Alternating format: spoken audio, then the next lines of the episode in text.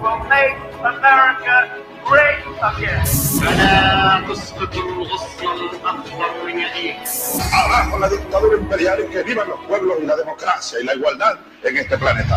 104.5 Rádio Com FM, mais um Vozes do Mundo. Esse que é um programa, que é um projeto de extensão vinculado ao curso de Relações Internacionais da Universidade Federal de Pelotas. Eu sou o professor Fábio Duval, apresentador desse programa, coordenador desse projeto.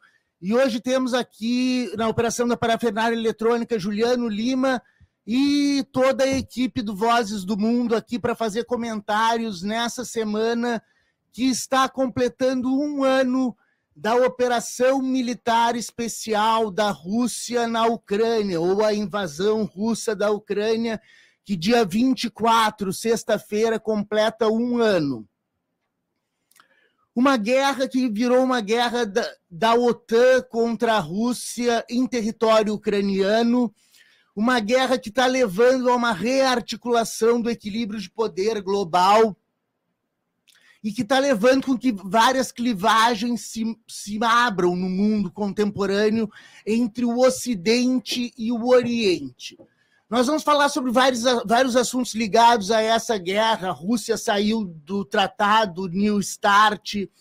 O Joe Biden foi à Ucrânia e uh, prometeu uma ajuda de 500 milhões de dólares em armamentos para continuar o esforço de guerra na Ucrânia por parte da OTAN. Então, nós temos uma situação bastante complexa no mundo hoje, com esse conflito que está meio parado nos avanços e nos retrocessos das tropas, né? se chegou a um stall uh, na guerra né? nesse momento, mas com as forças da OTAN botando mais dinheiro para a Ucrânia continuar lutando contra a Rússia, parece que essa guerra ainda vai ter consequências bastante sérias no plano das relações internacionais no mundo, marcando o que seria uma nova Guerra Fria, um pouco quente, na verdade, uh, entre o Oriente e o Ocidente, leia-se Rússia e China como aliados especiais de um lado,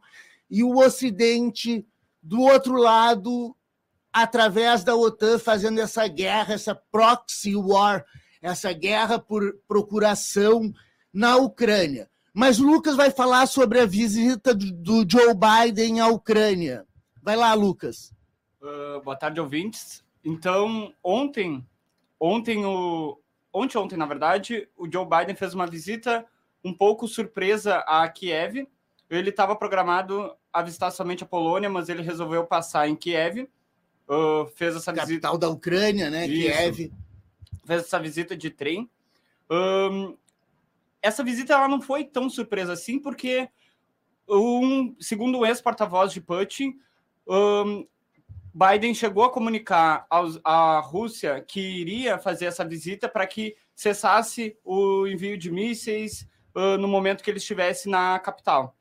Foram cerca de oito horas que o presidente ficou lá e o presidente enfatizou o compromisso de combater a Rússia e também aproveitou o momento para culpar mais uma vez a Rússia aos ataques que estão acontecendo.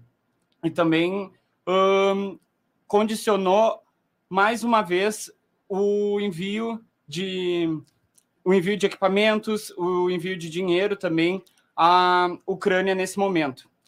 Esse momento também para Biden é um momento que bota ele numa posição de figura principal no Congresso, até porque pode parecer um grande período, mas em 2024 já vai ter nova, já vão ter novas eleições e é o momento para se figurar como um protagonista nesse tipo de política e geopolítica, visto que na, no próprio Congresso o Biden já não tem tanto, tantos apoiadores assim, visto que tem agora muitas mudanças. Só que, ao mesmo tempo, não, não são tão assertivas essas medidas para enviar dinheiro, enviar equipamentos, visto que tem outros problemas nos Estados Unidos ao mesmo tempo, como o último, o último fato comentado aqui nesse programa semana passada sobre o acidente em Ohio. A esse, a esse episódio, Putin realizou um discurso que já estava pré-agendado ontem, e nesse discurso Putin continuou alegando a, a, mesma, a mesma retórica de, de culpar o Ocidente pela guerra e também realizou as mesmas tratativas de, de, de ditatoriais que ele faz desde sempre, um, um, demonizando a comunidade LGBT, demonizando o Ocidente, a cultura normal, e mais uma vez um, enfatizou que a, ninguém invadiria a Rússia e que os Estados Unidos agora de fato estão na guerra, né, por afirmarem esse compromisso. E nenhum dos dois lados também firmou algum tipo de compromisso de pacificação, né? Uh, nesse momento também o Lula foi que nem a gente comentou algo bem rapidamente no último programa. O Lula ele foi convocado pelo Olaf Scholz a enviar munições, porque como nós sabemos, os equipamentos são enviados, mas as munições são à parte.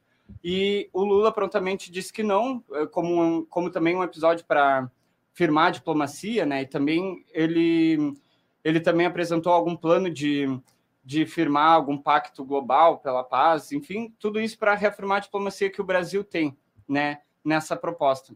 Um, e no momento são, são essas tratativas, e hoje vai ter outro discurso do Biden e ao mesmo tempo também até quinta-feira a União Europeia ela vai se reunir novamente para ver qual seria o décimo uh, plano de, de sanções para a capital da Rússia, né? Nesse momento, uh, algumas sanções seriam voltadas à importação de, de algodão e também a retirada a retirada dos bancos digitais SWIFT também, já que a Rússia já foi retirada do sistema internacional. Então, são mais planos de sanções. Estados Unidos também um, enfatizou nas sanções e a China repudiou também essa tratativa dos Estados Unidos de se intervir nas, nas operações. Uh, um porta-voz chinês e também o, o ministro das Relações Exteriores, ele enfatizou que isso fere o direito de, de não intervenção dos estados e que os Estados Unidos não têm esse poder de soberania para fazer essa para fazer essa movimentação e que nenhum desses lados eles querem realmente um, a, a pacificação dos territórios, mas sim uh, inflamar mais o terreno, inflamar mais essa essa guerra. Eles não estão preocupados, foi isso que o porta-voz falou, eles não estão preocupados em apaziguar o território. É, nesse discurso do Putin, ele coloca muito fortemente a questão da proteção da população russa, que é o argumento que os russos vêm usando desde que começaram a operação militar especial. Uhum. Uma operação militar especial que descambou para uma guerra aberta da OTAN contra a Rússia, e agora a gente vê um jogo de narrativas e de retórica em cima, em cima dessa guerra, em cima dessa questão, cada lado tentando justificar a sua posição. O Biden está mandando muito armamento e munição para, para a Ucrânia. São, eh, agora, agora não tenho o número aqui, mas são centenas de milhares de cartuchos que por dia são gastos em munição na Ucrânia. Um número astronômico e as fábricas de munição nos Estados Unidos não estão dando conta de suprir fabricar, essa demanda, né? cobrir essa demanda, suprir essa demanda. Né? A oferta de armamentos está baixa porque as fábricas não conseguem produzir. Então a gente vê que essa guerra ela vai se estender ainda enquanto houver esse esforço da OTAN e, por outro lado, a gente começa a ver algumas articulações da China e da Rússia também uh, para tentar se blindar. O Wang Yi, o ministro das Relações chanceler chinês, foi a Moscou para pavimentar um encontro que vai ocorrer esse ano do Putin com Xi Jinping, mês que vem, parece. Um encontro que sela essa, essa união, essa aliança entre China e Rússia, que já fizeram várias coisas juntos, desde a OCX, passando pela cúpula de Samarcã, sobre a qual a gente falou aqui várias vezes. Então, é um jogo bastante complexo que está ocorrendo hoje com essa guerra que se tornou uma clivagem na ordem internacional contemporânea, denotando dois campos em combate: o Ocidente, leia-se OTAN, Europa Ocidental e, e Estados Unidos e Canadá, contra o resto do sul global, digamos assim, representados pelas potências China e Rússia, que se aproximam cada vez mais, e em função dessa guerra, a China também já está conversando com a Rússia para envio de armas para a Rússia. Essa, não, essa, essa afirmação não foi, não foi confirmada pelos chineses, né? mas os americanos e o Anthony Blinken, o secretário de Estado americano acusou a China de estar enviando armas, preparando para enviar armas para a Rússia. Então a gente vê que o caldo está aquecendo. Caio. E o professor comentou a respeito da, da parceria, uh, da, dessa cristalização dessa parceria sino-russa, né? E, e, o Lucas, brevemente, em sua fala, é, é, introduziu a, a, a pauta de, de adaptação, de reformulação dos termos das, das sanções orientais a economia russa em razão da, da invasão à Ucrânia. E é importante destacar que essa reformulação estratégica, essa adaptação a, a, nas sanções à, à, Rússia se deve a partir da identificação de que a economia russa conseguiu ser muito, muito resiliente, muito forte, conseguiu ser muito resistente a essas sanções, graças a fundamentalmente a articulação de duas parcerias, uma delas com, com, com a China, que o, que o professor havia destacado anteriormente, e a outra com um, um, um centro de poder geopolítico cada vez mais ascendente, que é a, a economia indiana, né?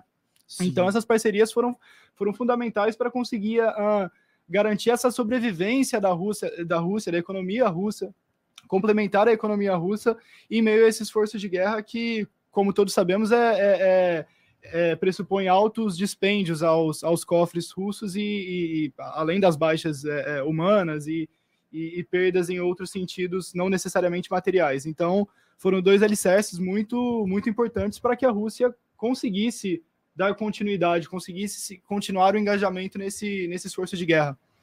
Perfeito. É, é, é, todo esforço de guerra, principalmente quando é contra o OTAN, que tem algumas das maiores forças militares do mundo, entre elas os Estados Unidos, uh, no, seu, no seu conjunto, né?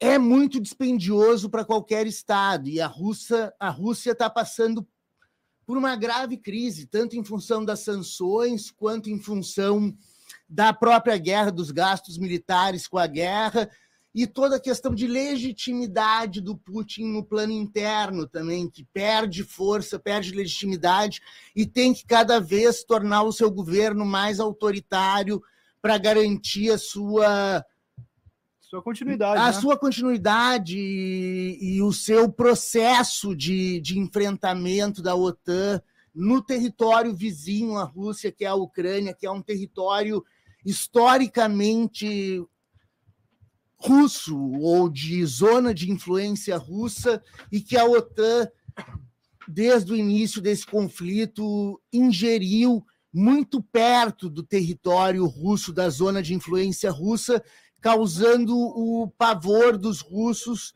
e, por consequência, todo esse esforço de guerra que começou como uma operação militar especial e que hoje já é uma guerra aberta uh, no plano internacional que gera consequências graves para a ordem internacional e principalmente reforça essas alianças do, do sul global, do Oriente, a China e a Rússia especificamente, contra, contra a OTAN e a Europa. Né? Então a gente está vendo essa guerra há um ano já e as suas consequências vão ser duradouras no plano internacional.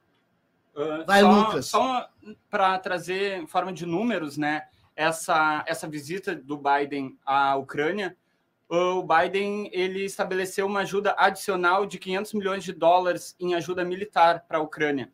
E o Zelensky, o presidente ucraniano, então, ele concedeu entrevista que as tratativas entre ele e o Biden foram relativas a armas de longo alcance que ainda não foram entregues, né? Então, em nenhum momento foi, que nem eu havia falado antes, alguma tratativa de pacificação, que nem o ministro, o primeiro o ministro das Relações Exteriores da China alegou que há países, claramente uma forma de criticar os Estados Unidos, que há países que estão alimentando fogo na guerra, ao invés de pensar em alternativas ou em medidas de pacificação.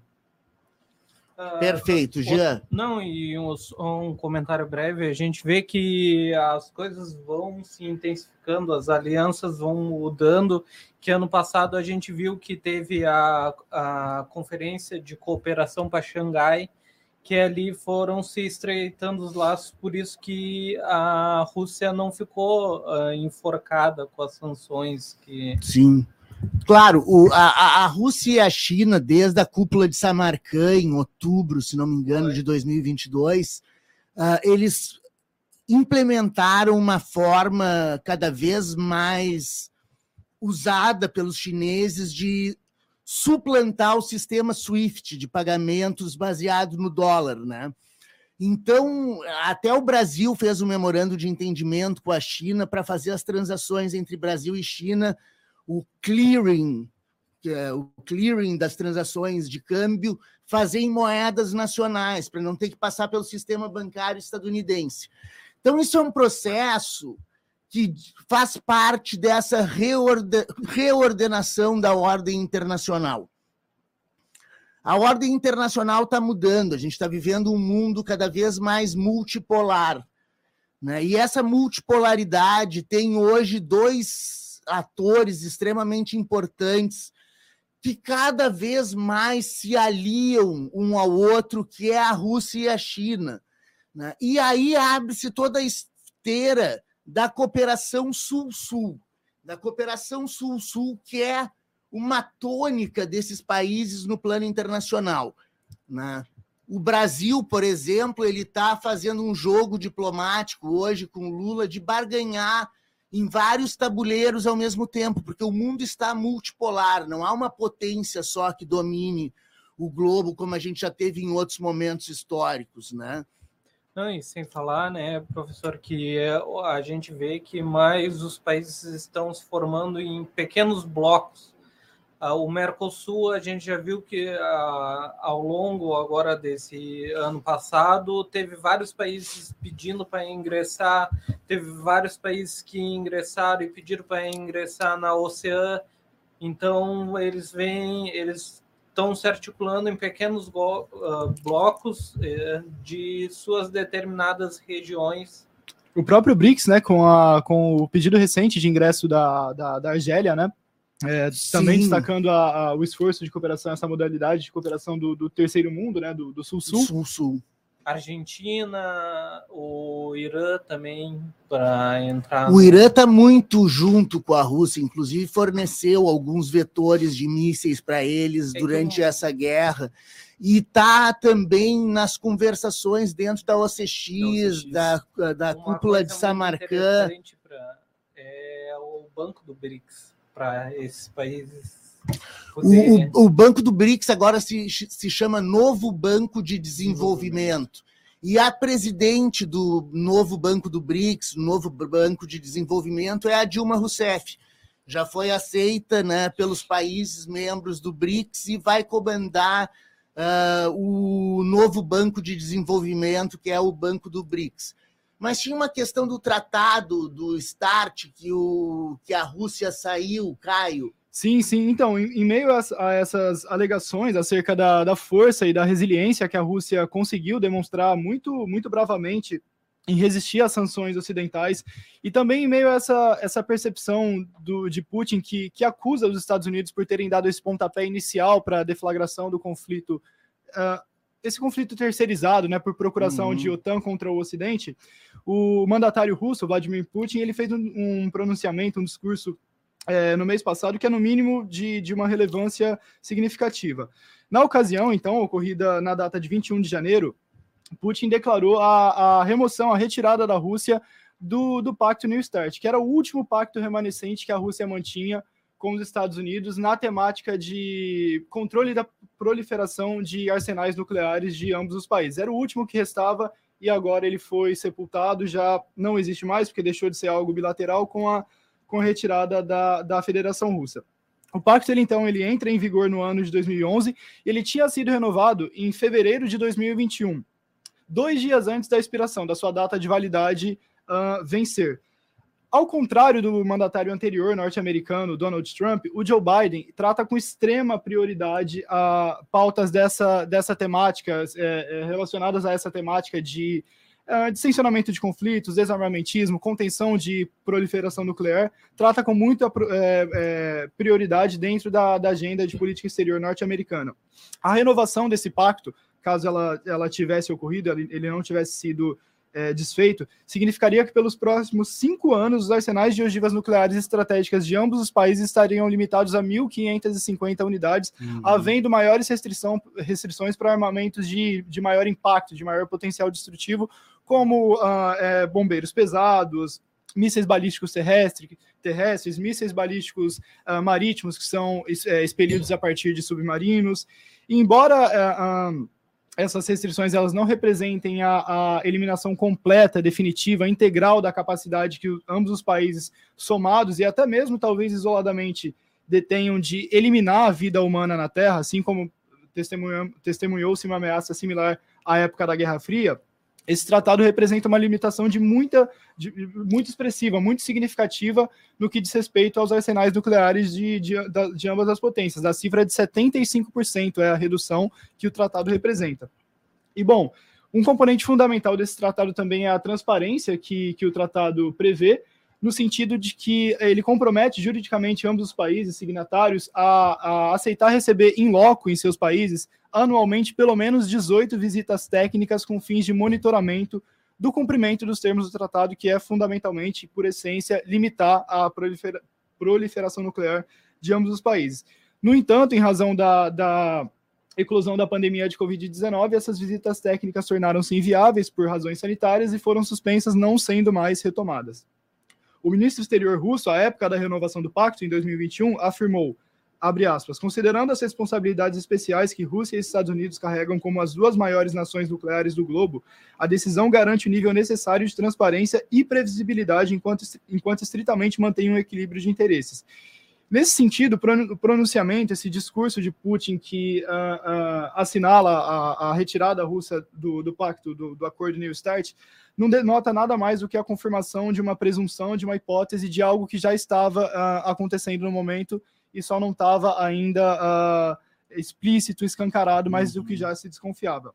E com a escalada das preocupações em Washington, uh, Biden tentou uh, agendar uma reunião para restabelecer o acordo, para renovar o acordo, impedir que ele fosse uh, que a Rússia, a Rússia dissuadisse do acordo, se retirasse do acordo, mas os russos é, acabaram de fato se retirando antes mesmo que algo pudesse ser rediscutido e, enfim, os termos pudessem ser reajustados para manter a Rússia dentro dessa, dessa, dessa limitação, dessa constrição que o tratado impunha.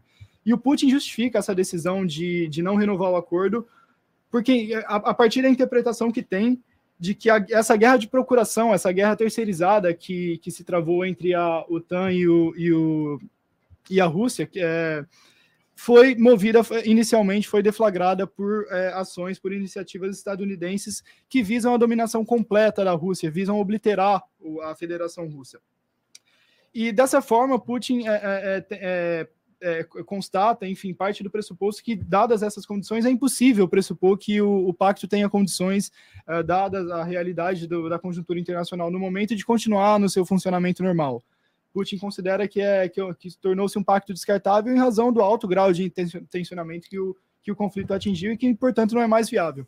Claro, numa situação de tensão, de guerra, de conflito aberto, um tratado de desarmamento não tem nem clima diplomático para ser levado adiante. Ainda mais porque a Rússia, nesse momento, não vai se obrigar num tratado a reduzir arsenal nuclear, quando, na verdade, por ser uma arma de dissuasão, ela é usada na retórica da política uh, de dissuasão da OTAN no caso da, da Ucrânia, essa possível ameaça de armas nucleares. Então, a Rússia não vai, não vai adentrar num acordo para limitar as suas condições de usar as armas nucleares, não jogar as armas nucleares, mas usar as armas nucleares como um elemento dissuasório uh, dentro dessa situação conflituosa. Né? Então, o clima para a cooperação está bastante negativo entre o Ocidente e o Oriente, entre a Rússia e os Estados Unidos, mais especificamente. Né? E acontece essas coisas, tratados são denunciados, esquemas de cooperação são deixados de lado e outras alianças são formadas com novos aliados, como por exemplo com a China, com a Índia, é. com o Irã, que a Rússia vem costurando nessas suas novas alianças para fazer frente ao esforço da OTAN de guerra na Ucrânia. É, a, via, a via da diplomacia ela vai se, se esvaecendo, né? ela vai cada vez mais perdendo preponderância, dado o alto grau de tensionamento é, é, que o conflito uh, suscita. E, imaginemos como seria pro, na, no momento atual, no status quo atual do conflito, para se caso as visitas técnicas do, de monitoramento tivessem sido retomadas. Imagina como seria para os Estados Unidos receber técnicos russos de agências de inteligência russa em seu território e é, pelo lado da Rússia também imagina como seria a recepção dos estadunidenses em seu território. Seria algo uh, impraticável, é algo inexequível no momento. Então, é, é, como eu afirmei, a via da diplomacia ela acaba perdendo preponderância, ela vai se corroendo até um ponto que ela se torna uh, praticamente descartável, que ela não é mais nem cogitável nos cálculos e desígnios estratégicos do, dos países. É, e muito Beleza, concomitante a isso que o Caio trouxe agora, é, até dentro da argumentação do Putin, ele coloca essa questão de que é, a Rússia recebia essa visita técnica, mas os Estados Unidos não recebia. Então, os Sim. americanos iam lá no território russo ver, verificar. Não havia reciprocidade. É, os Estados Unidos não recebia. E é algo que é muito comum, pensando nos Estados Unidos, que está sempre, enfim, metido no território alheio, mas muito uhum. fechado, assim, nesse sentido, é, militar principalmente. É, e, é, e é interessante a gente pensar que dentro desse tensionamento que tem surgido, até da própria China se posicionando um pouco mais e tal, é, a gente teve nas últimas semanas até a Coreia do Norte é, voltando a fazer teste balístico de alto alcance e, e o. Esqueci o nome uh, do líder da Coreia do Norte, o, Kim Jong-un, isso. E o Kim Jong-un até ensejou que, que caso houvesse um conflito maior, que os Estados Unidos, por exemplo, atacasse a Rússia, a Coreia do Norte também ia, ia reagir, defender a Rússia. Sim. Então o tensionamento está cada vez. A gente sabe que também tem um viés muito político também se posicionar para demonstrar alguma força, né? Claro, claro. Mas, a Coreia do Norte é... também tem essa retórica de, de se opor aos Estados Unidos a qualquer custo e, e, naturalmente tem uma aproximação maior com a Rússia e com a China. Exato. E ontem também, aproveitando o ensejo do Jonathan, ontem também, na terça-feira, a China ela também divulgou o documento CS, uh, CSA, uh, não lembro a sigla, mas que, que é a principal proposta do Xi Jinping, para defender o tema de segurança indivisível, né? Que foi um dos motivos endosados por Moscou, por Putin, para invadir a Ucrânia, no caso, que é, foi um acordo firmado em 1999 em Istambul que garantia a, a não intervenção no território em questões de para afirmar segurança através da através da segurança do outro, né? Então essa proposta do, do Xi Jinping é para uma segurança global, né? Indivisível, que nem endossa Putin, sempre. É, o Xi Jinping está fazendo o jogo dele como grande potência, que é a China, né? Articulando esse jogo no plano internacional. Uh, me ocorreu uma coisa, agora me esqueci o que, que eu ia dizer. Deixa eu só ler aqui. Graça Boris, minha namorada, está dizendo aqui: parabéns pelo tema abordado. Estão novamente antecipando a Globo News, que vai levar o assunto na sexta-feira. Estamos é. trazendo um ano. É, sexta-feira, dia 24 de, de fevereiro, faz um ano que a Operação Militar Especial começou. E ela começou com um argumento que estava lá nos acordos de Minsk de 2015, que garantia a autonomia das províncias de Donetsk e Luhansk na região do Donbass, essa região que tem uma maioria russa né, dentro da Ucrânia. Né? E todo jogo russo ainda é referendado com base na defesa de população russa que vive na Ucrânia, né? O Brasil teve uma posição muito interessante que condenou o ataque, porque diz que é, é violação da soberania territorial, mas também propõe uma saída pacífica, que é o que os aliados da OTAN dos Estados Unidos não estão fazendo, porque estão botando mais arma e mais arma e munição dentro da Ucrânia para os ucranianos lutarem com os russos, de modo que essa guerra parece que se estende ainda bastante tempo. Vamos chamar um intervalo e na, no próximo bloco a gente volta com outros assuntos do mundo. Valeu!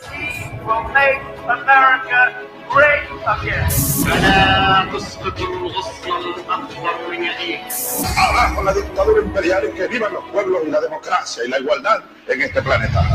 Boa tarde, ouvintes. Voltamos com Vozes do Mundo no segundo bloco para tratar de outros temas do mundo. Estávamos falando sobre a guerra na Ucrânia, essa que está completando um ano, dia 24 de fevereiro e que é um grande cisma né, no, na ordem internacional contemporânea, opondo de um lado uh, a OTAN e os aliados ocidentais, e de outro a Rússia, a China e outros aliados russos nesse esforço de guerra que denota essa transformação na ordem internacional de maneira bastante intensa. Vamos começar com temas relacionados à Palestina. Jonathan.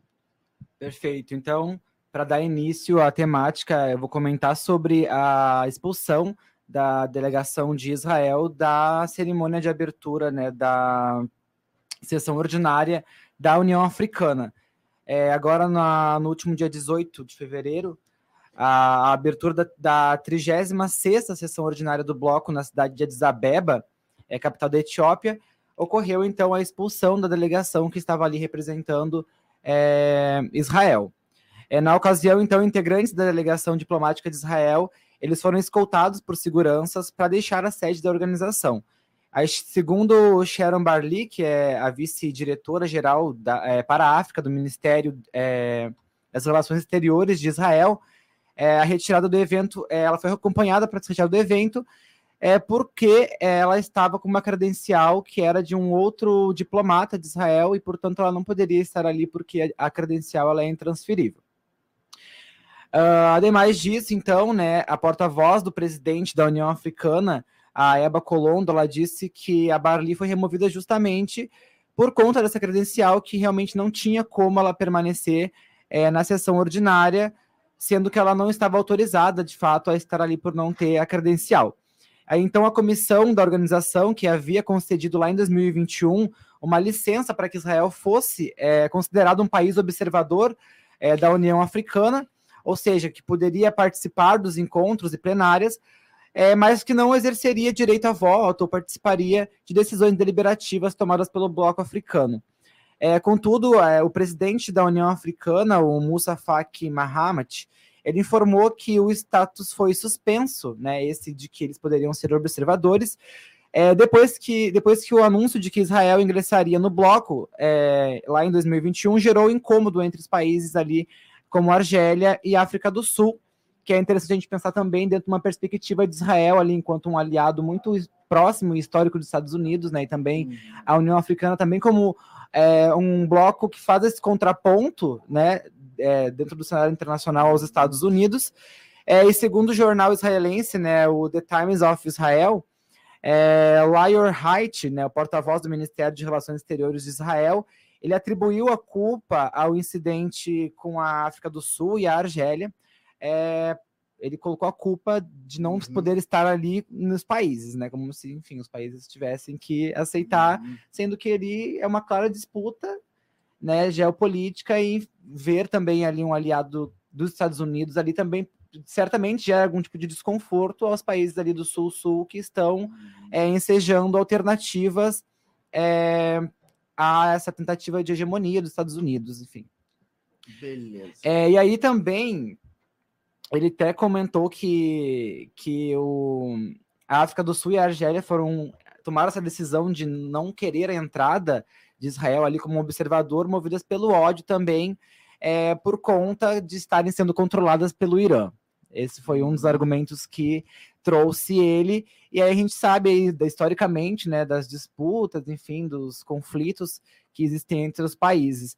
E aí nessa segunda-feira, dia 20 agora, o movimento de resistência islâmica, o Hamas, ele agradeceu a suspensão do status de Israel como observador é, na União Africana, e segundo eles, né, nas, próprias, nas próprias palavras, eles disseram: apelamos à comunidade internacional e às Nações Unidas é, para criminalizar os crimes de ocupação israelense e as repetidas violações contra o povo palestino, territórios e lugares sagrados e apoiar a luta da, pela liberdade dos, dos palestinos. Foi esse o comunicado que o Hamas é, soltou. E é importante também para os ouvintes entenderem, né? A União Africana ela foi ali formada em 1999 e formalizada em julho de 2002 é, com a substituição da Organização da Unidade Africana, que existia ali desde 1963. E então a União Africana é composta né, por 55 estados que representam todos os países do continente africano. Acho que no, os mais importantes Beleza. desse momento é isso. Show de bola, obrigado, Jonathan. Gabriel Eli. Sim, boa tarde, Fábio, boa tarde mesmo, boa tarde, ouvintes. É, muito obrigado por mais uma vez receber essa casa, né? Continuem com a gente, cá estamos, né, para discutir, né, já, já estamos né, discutindo esses temas, né, do, do mundo. Bom, antes de eu falar dos meus destaques, eu queria só dar um adendo, né, da, sobre o que o Jonathan trouxe, da, da expulsão da delegação de, de Israel, da União Africana. Um ponto bom que eu, que eu, que eu achei que seria bom destacar seria que a, essa possível inclusão né, de Israel a União Africana seria praticamente né, um, uh, né, um, um, ato de agressão, digamos assim, a países africanos de origem árabe, né? De maioria uhum. árabe, como por exemplo, né, Argélia, Líbia e Tunísia, uhum. né, devido a justamente né, ao que uh, o governo israelense faz na Palestina. É justamente sobre isso, né, um dos destaques que eu, que eu queria trazer, dois deles, na verdade. O primeiro foi que uh, lá no dia, no dia 2 de fevereiro, né, 20 dias atrás, né, que eu fiquei de trazer essa, esses dois destaques semana passada, só que não, acabou não dando tempo, que Israel lançou né, uma, mais um ataque aéreo lá na faixa de Gaza, nas primeiras horas né, do dia 2 de fevereiro, e que veio uma, e que depois veio uma resposta das, da, né, da, das brigadas, né, acho que é esse o termo, brigadas de, de Al-Qassam, que é o braço armado né, do Hamas. E, e só para ter uma só para ter um dado, desde o começo né, de, de 2023, um total de 35 palestinos foram mortos por israelenses, o que fez esse mês de janeiro o mais mortal, né? Mês que mais uh, palestinos mais morreram, né? Na, na, na Banco Ocidental da Palestina, uh, né? Uh, da Cisjordânia desde 2015. Uhum. E só, e só para dar um adendo, né, que, um, que, que, que Hamas respondeu, né, um, a, a, altura porque não porque uh, histórica, porque vindo de anos anteriores, um, os palestinos eles não conseguem protestar pacificamente, porque quando eles protestam, né, como, como disse, né, o Pedro Martins, que agora não que agora já não faz parte dessa mesa, sucesso para ele, os palestinos eles acabam levando chumbo, né? Sim. E, inclusive, acabou, não, não foi diretamente, acho que por isso, uh, por esse ataque, mas acabou é, gerando uma resposta é, é na Europa.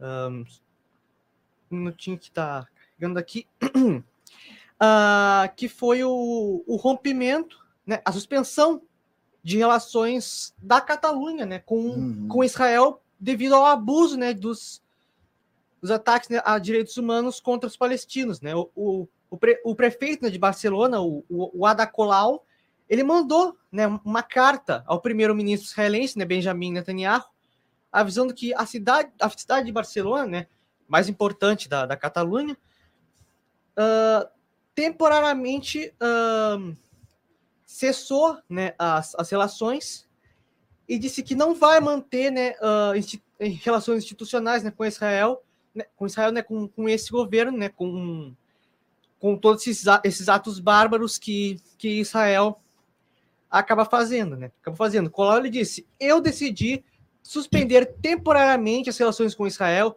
incluindo né, um, acordos com o, a, embaixada, eu acho, né, conselho, Uhum. conselho da cidade de, de Tel Aviv, até que as autoridades israelenses ponham um fim na sistemática violação dos direitos humanos contra a população palestina e, com- e, completamente, e ahn, aceitem né, ah, completamente com as obrigações impostas sobre eles pela lei internacional e pelas resoluções das Nações Unidas. Perfeito. Essa, essa, esse recrudescimento da violência na faixa de Gaza foi bastante notório no- nas últimas semanas. né? Gerou, inclusive, uma resposta latino-americana também, Brasil, Argentina, México e Chile, se não me engano, se manifestaram contrariamente ao regime de Israel e as, e as ações de Israel sobre a faixa de Gaza. Ah, eu vou, para a próxima semana, eu vou tentar chamar o Walid Rabah, o presidente da FEPAL, para dar uma entrevista para nós, para falar exatamente desse tema da Palestina, que é um tema muito candente, que sempre a gente trata aqui, e temos um apreço especial pelo povo palestino que sofre tantas agruras ah, do seu vizinho Israel e de outros estados também. Jean, Boa tarde, pessoal.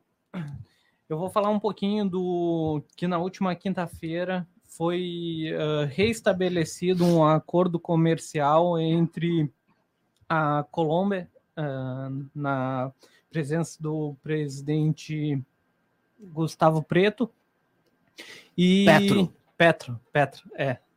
E uh, o governo da Venezuela na forma do presidente Nicolás Maduro. Esse acordo ele já tinha sido estabelecido pelos dois países em 2011, mas como uh, tinha assumido o governo do Ivan Duque na Colômbia e ele tinha uh, legitimado o auto-intitulado presidente da Venezuela, Juan Guaidó, acabou que o acabou que não se efetivou esse acordo. O Nicolás Maduro cancelou ele por causa disso. E agora, é, com o Gustavo Petro assumindo o governo da Colômbia, historicamente o primeiro presidente de esquerda, eles vão, eles estão se encontrando mais, já é a quarta vez que eles se encontram frente a frente. E a ideia é retomar o comércio e as zonas de comércio uh, entre os dois países. O que antigamente já chegou a 7,2 bilhões e com essa quebra de relações diplomáticas caiu para 400 milhões. Outra coisa que eles querem também é o fortalecimento do combate ao narcotráfico e contrabando na fronteira, porque a fronteira da Venezuela com a Colômbia é formada da 2,2 uh, é, 2.200 quilômetros de fronteira. E uma fronteira amazônica, né? Esses são temas que vão, vão ser muito tratados no futuro, não muito distante, dentro de uma organização que está sendo revitalizada, que é a OTCA, Organização do Tratado de Cooperação Amazônica. E a gente já vê um, um, uma sinalização, principalmente do Brasil, de que vai retomar essas organizações. E a cooperação amazônica é fundamental, porque a Amazônia, além de ter a questão da biodiversidade, do meio ambiente, uh, da floresta propriamente dita, a floresta amazônica também, a região amazônica, ela é permeada pela criminalidade também. A gente tem o garimpo, a gente tem o tráfico de drogas, tráfico de animal silvestre, tráfico de pessoas enfim, né, cooptação de índios para lutar nas guerrilhas, enfim, temos uma série de problemas de segurança, de segurança regional que vão ser tratados dentro dessa organização do Tratado de Cooperação Amazônica. Outro restabelecimento também é da relação dos países andinos também. Sim. E quando estava com os países uh, de ideologia de direita, eles tinham ficado meio de lado agora com essa nova, vamos dizer, essa nova onda rosa Configuração. é, de países de esquerda que vão se retomando esses acordos bilaterais e essa Uhum. integração sul-sul. Beleza. É, Eu queria só comentar que, Caio. em relação a essa última fala do, do, do Ailton, é, é, é- é graças a essa, a essa virada à esquerda que a gente está testemunhando na, na conjuntura atual do entorno regional, do, do continente ah, sul-americano, que iniciativas como essas podem ser propostas ou até mesmo revigoradas, in- iniciativas pretéritas né, do passado que haviam sido ah, ah, arquivadas ou deixadas de lado em razão da ascensão de governos de extrema-direita, pelo fato de que governos de extrema-direita, como tem como traço fundamental é, é, o, o regime neoliberal de mercado, eles não, não, não, não, não coexistem com, com iniciativas dessa, dessa natureza. A cooperação em temas de desenvolvimento, ah, ah, segurança ecológica e, e- e afins não, não, não é, do, Não é parte da do seu agenda, ideário, né? sim, não é parte do seu ideário da- das suas agendas. Perfeito. Bom, vamos nos encaminhando para o final, acabar um pouquinho mais cedo hoje, faltam 10 minutos para o final. Eu vou passar para a última rodada de falas aqui para vocês comentarem o que a gente falou. Caio.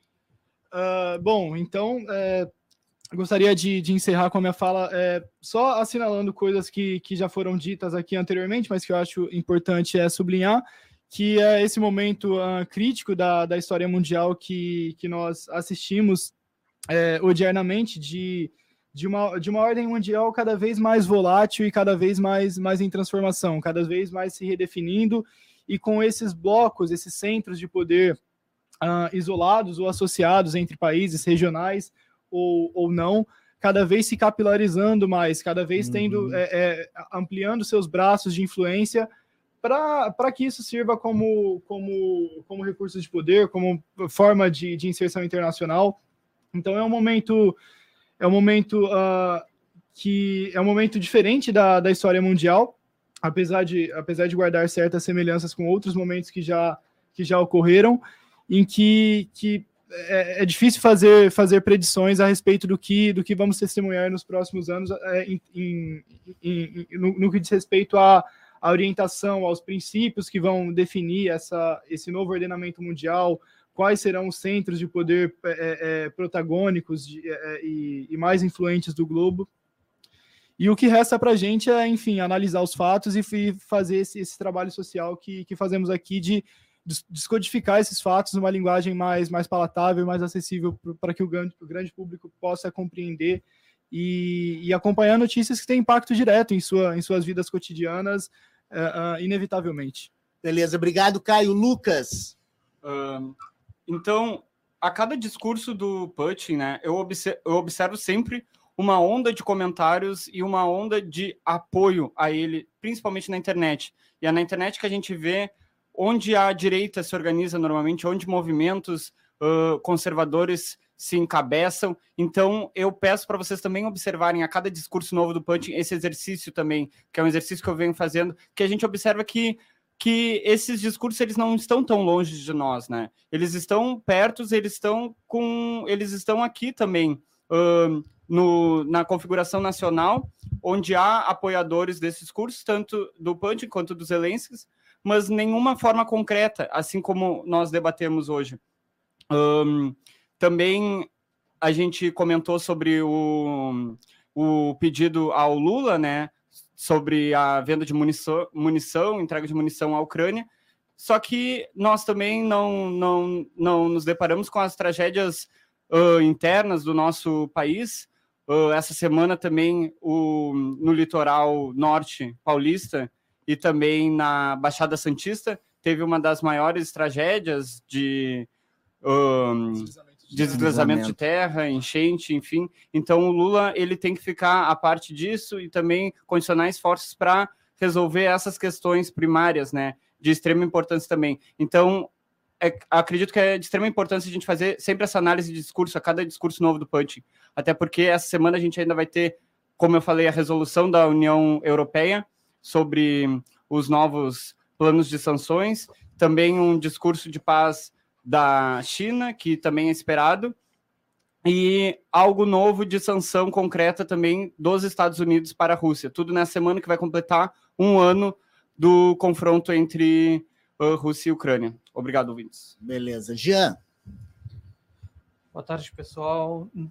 Pessoal, uma coisa que eu queria que a gente parasse para analisar e que eu vejo que aconteceu aqui no Brasil é que a gente deveria se atentar que as mulheres em cargos de poder elas sofrem uma pressão muito maior devido a todo o machismo e toda a questão uh, do patriarcado inserido na estrutura da nossa sociedade. A gente, eu percebi isso com a Dilma Rousseff e a gente vê isso ao longo do, da história e também agora, como no caso da Jacinda Arden, que renunciou na Nova Zelândia, agora por último também a premier do Nicola Sturgeon, do Partido Nacional Escocês, que as mulheres acabam, além de toda a pressão que tem uh, do serviço normal, ainda tem toda a pressão uh, de, do, do machismo, do machismo do, da fugiu a frase da, do da patriarcado. Do patriarcado e da mis, mis, misoginia. Só pontuando uma coisinha bem, bem rápida aqui, é, é a primeira vez, esse governo Lula a, a, marca a primeira vez de que uma mulher, uma diplomata brasileira, a Maria Laura da Rocha, chefia o cargo de, de secretária-geral do, do, do Itamaraty, da, do Ministério das Relações Exteriores. Ou seja, pensemos em quanto tempo a a nossa máquina institucional já opera, já funciona, já existe, o Estado brasileiro já existe, essa pasta já existe, e só hoje, só em 2023, no ano de 2023, é a primeira vez que uma mulher exerce esse cargo, a embaixadora Maria Mas Laura tu, da Rocha. Beleza. Pensar, Jonathan, aí, tá. É, ainda é pouco. Sim, a gente é tinha muito a perspectiva pouco. de que fosse uma mulher a assumir o Ministério da Relações Exteriores. Sim. Jonathan. Bom, acho que fica muito evidente dentro dos temas que a gente abordou hoje é, a necessidade, de fato, de países como o Brasil e países do sul global de se organizarem em blocos é, e traçarem, de fato, uma atuação internacional que não seja de um alinhamento, né, nem, que é muito resquício né, do momento de bipolaridade do mundo, onde é Estados Unidos ou Rússia, mas que os países do sul global, para além desses essas potências consigam se organizar em grupos, em regimes internacionais, enfim, em blocos, e de fato buscar as suas próprias narrativas, os seus próprios interesses.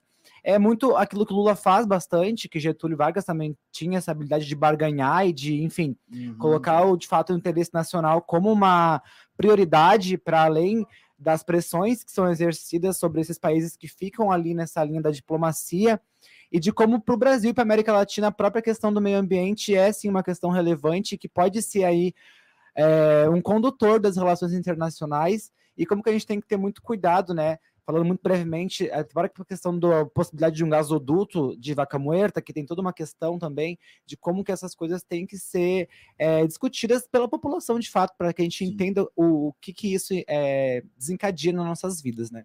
Beleza. Gabriel. Bom, meu último comentário, né, é, era rapidinho, era uh, falar para os ouvintes o seguinte, né, pra, uh, procurem aí, ver, ver na, na, na, TV, no celular, enfim, no, né, na mídia que vocês têm, alguma, alguma notícia que falem sobre, a, a, sobre as violações de direitos humanos que Israel comete contra a Palestina nos veículos tradicionais. Você não encontra quase nada. Praticamente todas essas notícias só encontram na, na imprensa alternativa.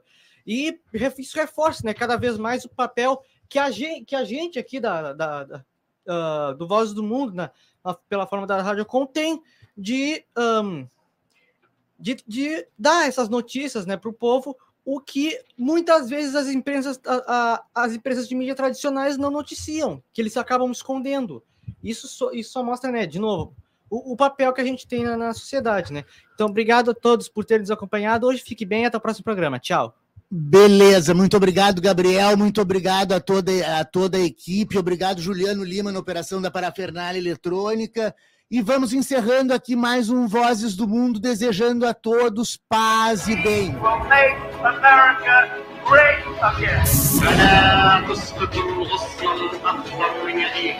Abajo la dictadura imperial y que vivan los pueblos y la democracia y la igualdad en este planeta.